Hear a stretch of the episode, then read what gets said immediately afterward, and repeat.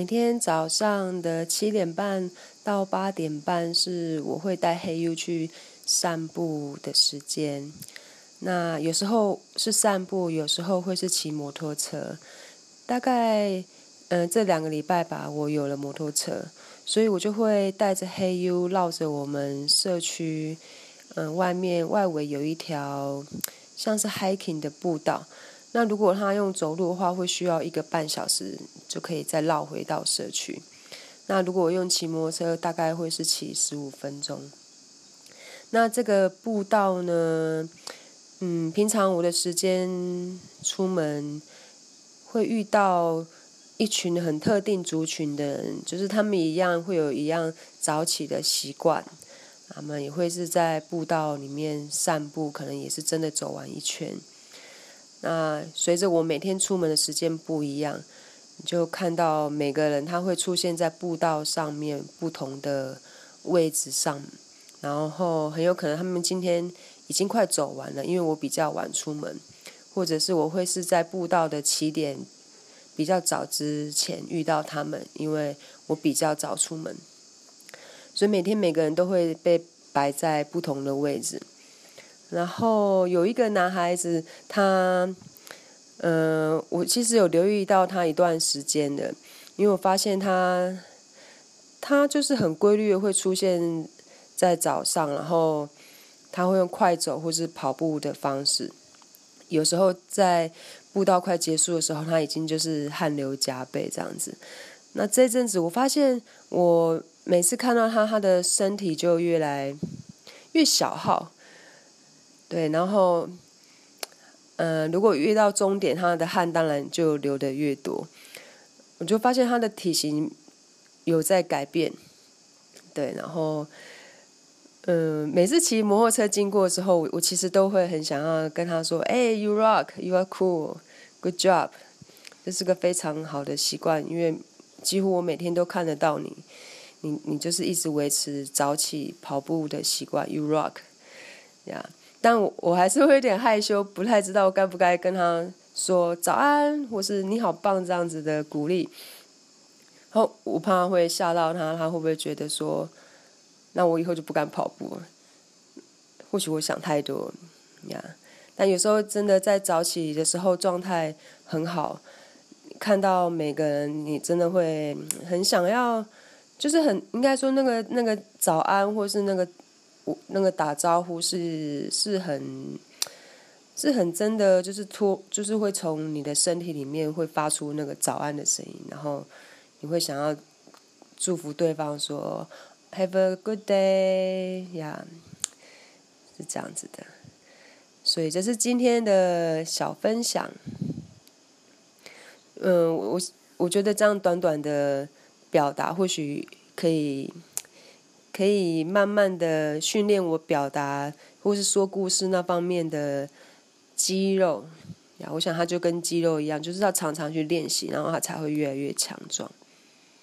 好，那今天先这样子，谢谢收听。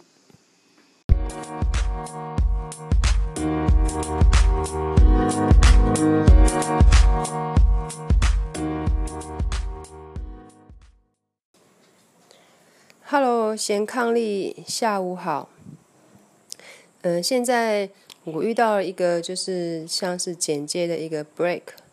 所以趁着休息时间，我觉得可以来聊一下剪接。就其实应该是说这几年我没有一个正职的工作的期间啊。嗯，一个帮助我很大的收入来源就是，呃，接朋友一些提案的影片，或者是他们一些像是音乐 music video 的案子，或者是像现在是广告，但是我就是帮他们处理到 echo 比阶段那样子的素材影片。那我用的软体其实也就是 iMovie 而已。我有试着想说，哎，如果其实我很喜欢剪接，然后这阵子也，呃，剪接也帮我有了一些收入，我是不是应该要在剪接方面更精进？所以我想，或许应该趁着疫情，我应该要好好好好的精进我的剪接技术，至少 upgrade 到 Final Cut Pro。而且现在 Final Cut Pro 有三个月免费的试用，这样子。那其实我努力了一些些时间，我发现我的我的脑袋没有办法负担那么多很技术性的东西，所以我我总是会回到 iMovie。那还好，就是我找我剪接做案子的朋友，他其实也没有太迷信一些，就是你非得要有一些很花俏的那个那些硬体的技巧。那刚好找到找上我的案子，就是其实 iMovie 就真的很够用。那他的一些其他协力厂商也很也很愿意帮忙，就是帮我再接手一些我我不太不太能做的效果这样子。所以其实这算是这半年剪接是一个我很重要的收入来源，然后也真的真的让我我真的觉得超级幸运的，对。然后也觉得自己还蛮有剪接天分，很享受剪接这件事情。只是说，像这样剪接的案子，特别是我的部分，我还要包含帮忙找很多的素材。那我我遇到像这样案子，我就会，我其实会有一段时间是非常焦虑的，就是就是我不知道该怎么该怎么进入那这整个案子的那个流动里面。就是我会觉得很多东西在进行一个案子，一个事情在进行的时候，它会有个节奏，然后它也很像一个漩涡，或是一一个一个浪，很像就是你在海边，你你就是观望那个浪，你需要观望一阵子，然后你找到那个一个适合的时间点，那个角度，你就切进去，然后你就可以乘着那个浪，那之后你就会顺的。所以每个案子我都会觉得它有着有个那样子的节奏，然后在那个在那个在那个浪点来的时候，就是那个好的那个你切进去那个漩涡那个点发生之前，我我真的花好多时间在祷告，我就会我就是想到的时候，我就说啊天哪，存在，请请帮助我，请请支持我，可以让我。很很顺利完成这个案子，然后帮助到我朋友很顺利的提案，或是帮助到他很顺利的胶片，然后找到很适合的素材，然后而且刚好我朋友案子都是关于 baby 一些小孩子成长的素材，其实相较之下已经没有那么就看起来没有那么不舒服了。所以，我我在做的过程里面，我就是除了祈祷以外，也尽量让自己是处在一个开心的状态之下来做这件事情。因为，因为我我想到我之前读村上春树的书，然后他写到，他他其实除了让自己是一个很规律的作家的作息之外，他有一个时间时间 timeline，他他会在早上的时候创作。一定会写东西，一定会产出东西，但是他也有一个有个规矩给自己，就是他不让自己去面对有所谓的截稿的压力，因为一旦你有一个你你让自己的状态是处于，嗯，你需要因为截稿的时间而感受到紧绷，那那其实写作这件事情，它它对你而言，它就是个压力，那你就没有办法享受写作。所以他就会在他的时间的节奏上面去去协调这个事情，然后让自己是处在一个他在面对写作的时候，他总是一个他能够有有一个很很舒服的状态，然后再在面对写作。对，所以我觉得这个好，这个也很重要，就是你你在做任何的事情的时候，你是用一个舒服的姿态去做这个事情，那你的身体还有你的头脑。你整个人，他就不会去设定说，哦，工作这件事情对我来说是不舒服的，所以你遇到那个事情，遇到特定的事情，你就是逃离。它有点也是像一个大脑的训练，也是一个针对你整个 mindset 的一个设定。对，所以好，然后我今天，我今天终于找到我，我最近，嗯，手边进行的这个剪接案子的那个漩涡的那个切入的点了。我有点点开心，然后也觉得，OK，那接下来应该，因为你找到那个切入点进去以后，接下来该发生的事情就会，就会，该，该发生的就会继续发生，这样子，OK，好，所以这是今天的 Podcast，嗯，谢谢收听，祝你们有个愉快的周末，跟 Friday night，拜拜。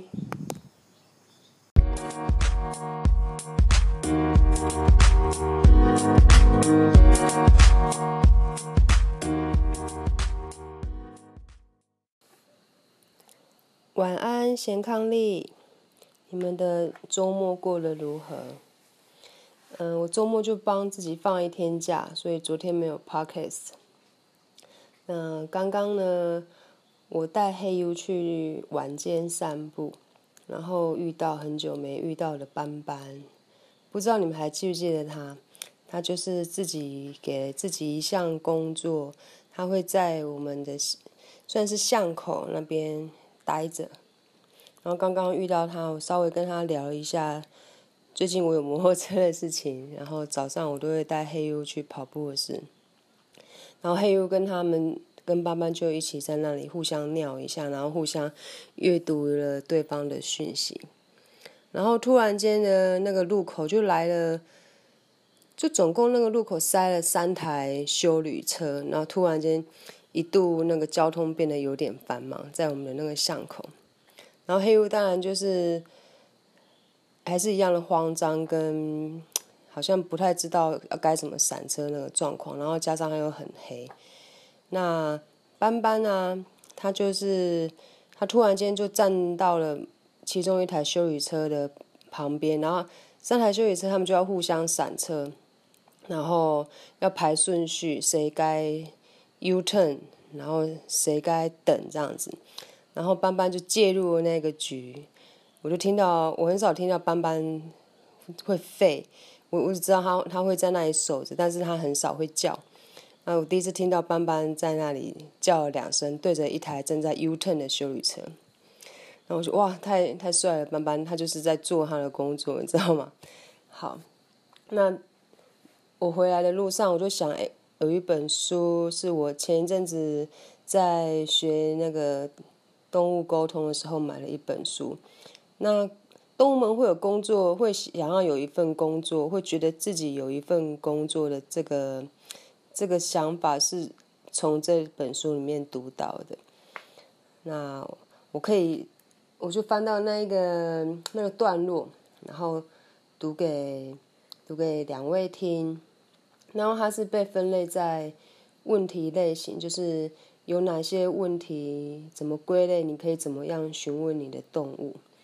那这个算是一个日常性的问题。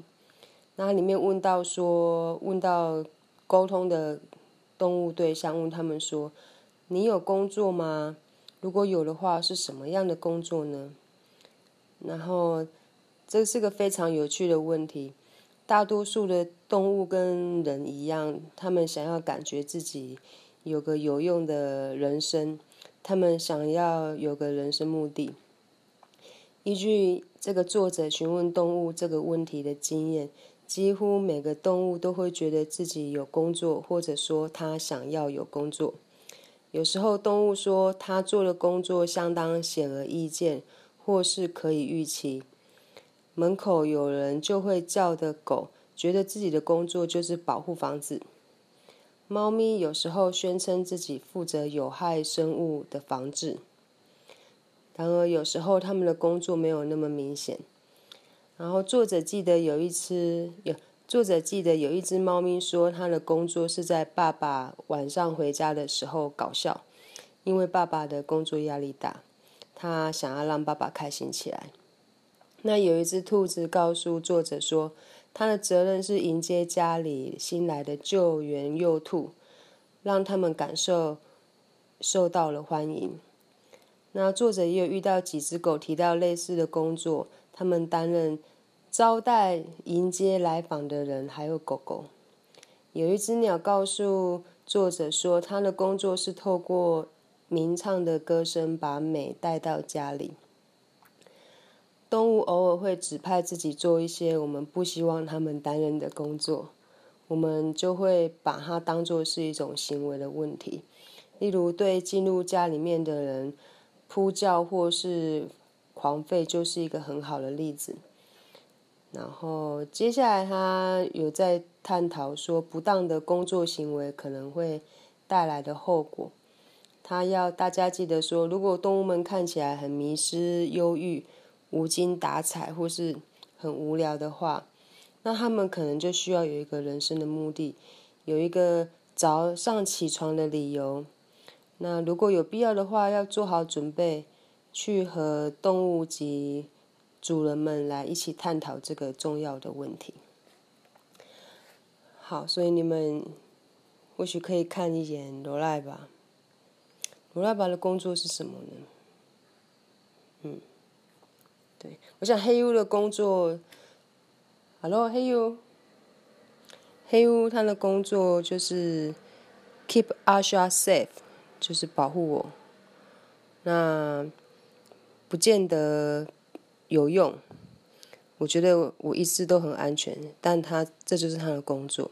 所以我要让他觉得很有成就感。所以让他很有成就感，也就是我的工作。那我跟黑屋就是一个团队的意思。好，那这就是今天的 Podcast。晚安，那祝大家有一个全新的工作工作周。OK，晚安。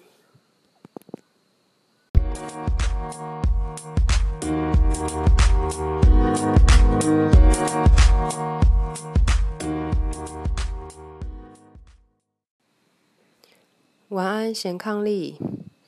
嗯，今天来讲讲关于怎么舒缓焦虑好了。嗯，因为这几天我发现自己开始会买一些形状特殊的蔬菜水果，然后在触摸它们的时候，或清洗准备它们的时候，会觉得摸摸到它们的那个过程还蛮有意思的。